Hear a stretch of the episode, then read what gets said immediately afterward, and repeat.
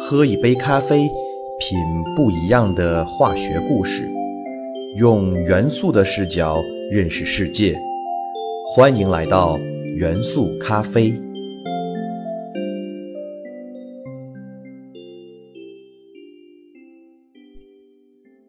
大家好，欢迎收听元素咖啡，我是你们的老朋友老胡。先告诉大家一个好消息。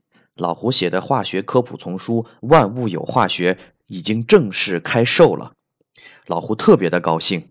一方面，因为一年多的努力终于看到了成果；另一方面，老胡也为能够给孩子们提供这样一套高质量的化学科普读物而骄傲。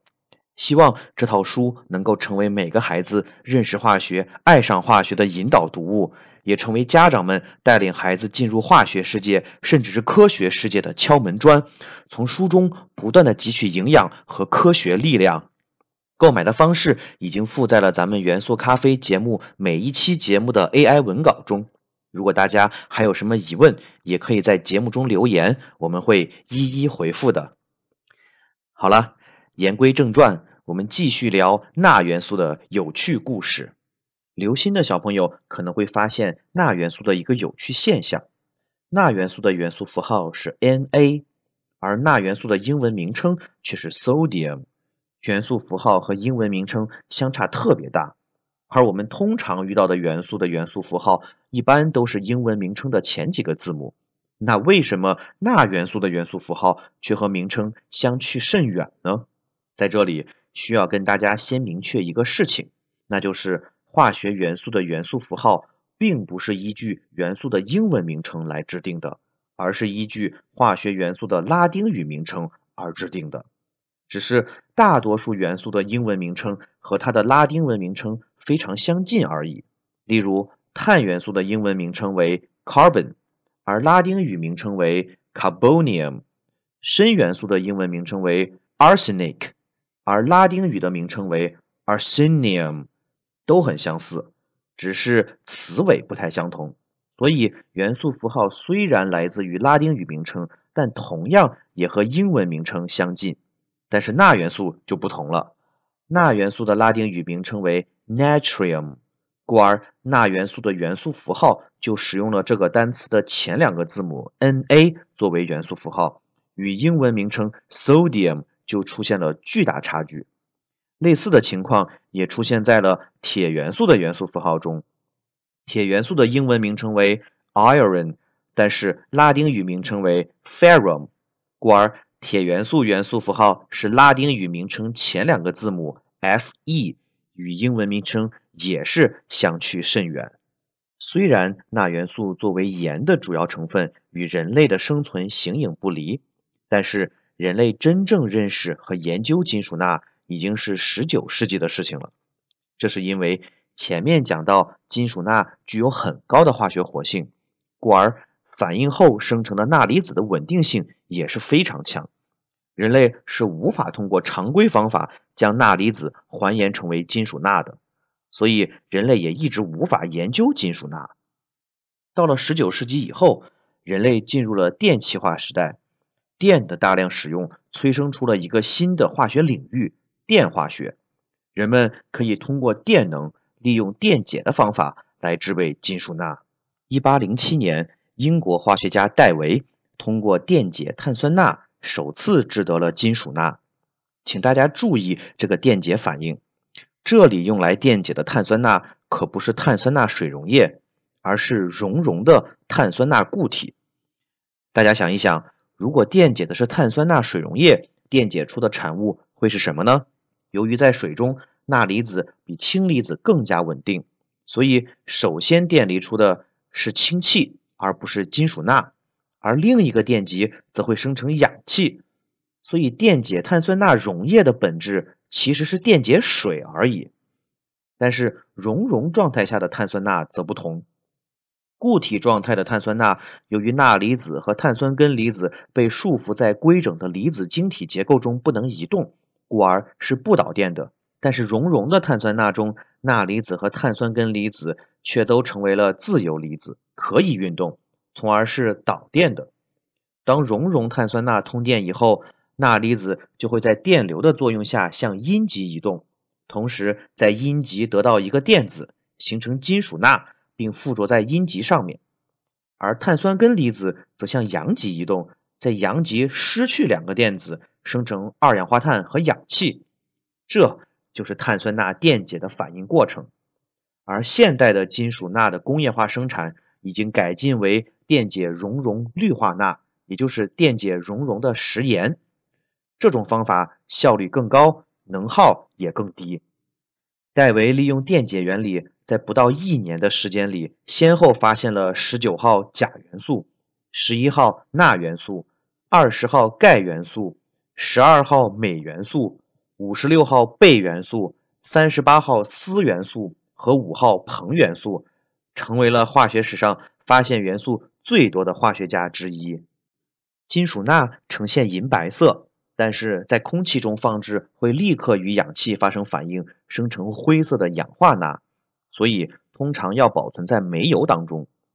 由于金属钠化学性质极为活泼，所以金属钠的工业应用场景也会比较特殊。首先，金属钠可以作为还原剂，用来冶炼其他金属。例如，在元素咖啡第十五期钛元素的节目中，我们讲到，金属钛是不能够用碳作为还原剂来冶炼的，而只能使用金属钠或金属镁来冶炼。其实，除了钛，同为碱金属的金属钾、四十号元素金属锆、四十一号金属镍、七十三号金属钽。也都是利用金属钠来进行冶炼的。我们知道，金属钠和金属钾在常温下都为固体，但是当两种金属按照一比三的比例接触后，就会形成熔点只有零下十二摄氏度的液体钠钾合金。这种液体钠钾合金可以用作核电站的导热剂。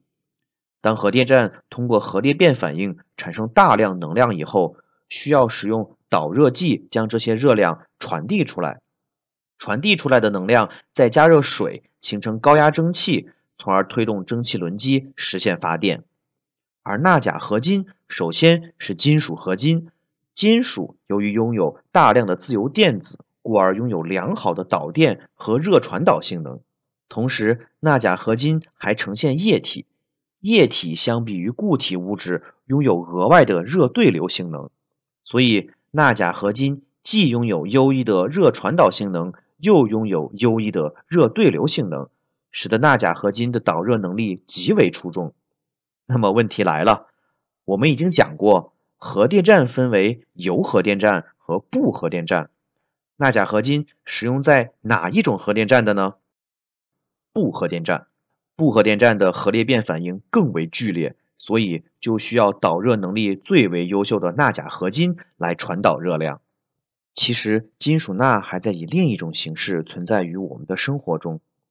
我们在公路的两侧和机场、车站经常能够看到一种发出黄光的路灯，这种灯叫做钠灯。之所以称之为钠灯，是因为灯中确实充入了一定量的钠蒸汽，也就是气体金属钠。钠灯的工作原理。和我们在稀有气体元素那一节中讲到的霓虹灯的原理相似。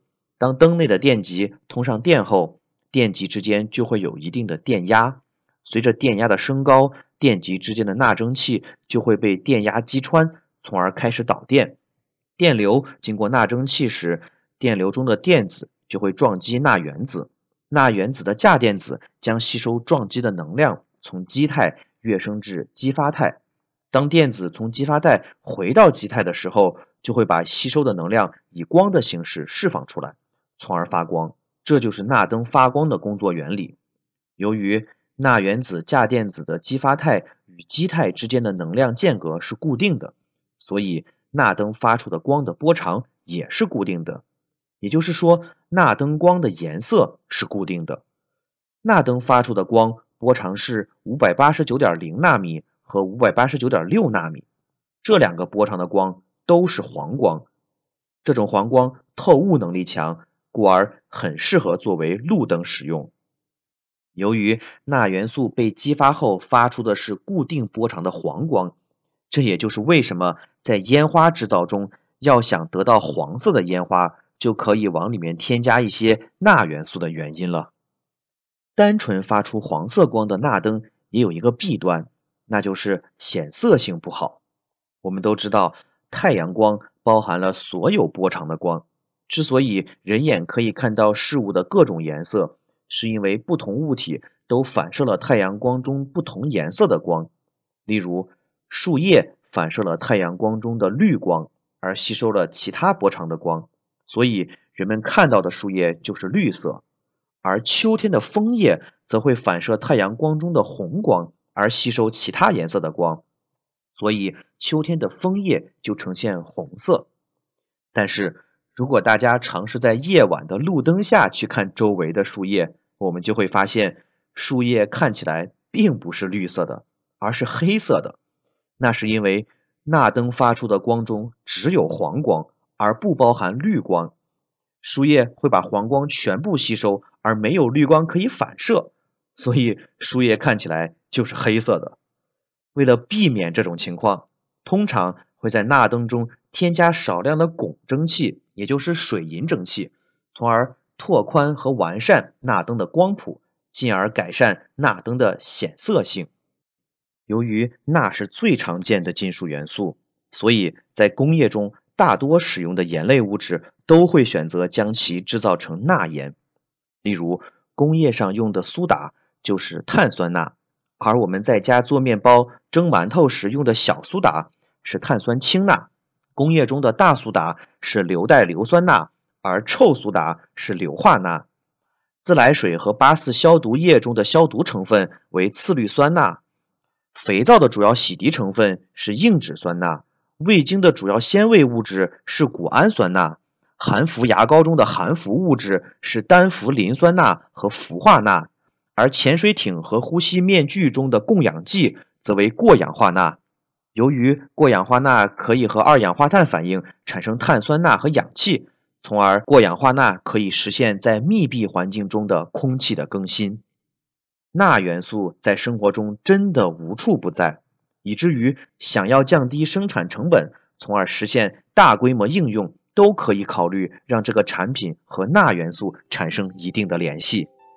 这方面的典型案例就是钠离子电池的研发。下期节目，老胡将会结合电池的知识，给大家介绍最近非常火爆的新能源电池产品——钠离子电池。它或许将会对人类的未来产生比锂电池更为深远的影响。我们下期见。元素咖啡由喜马拉雅独家播出。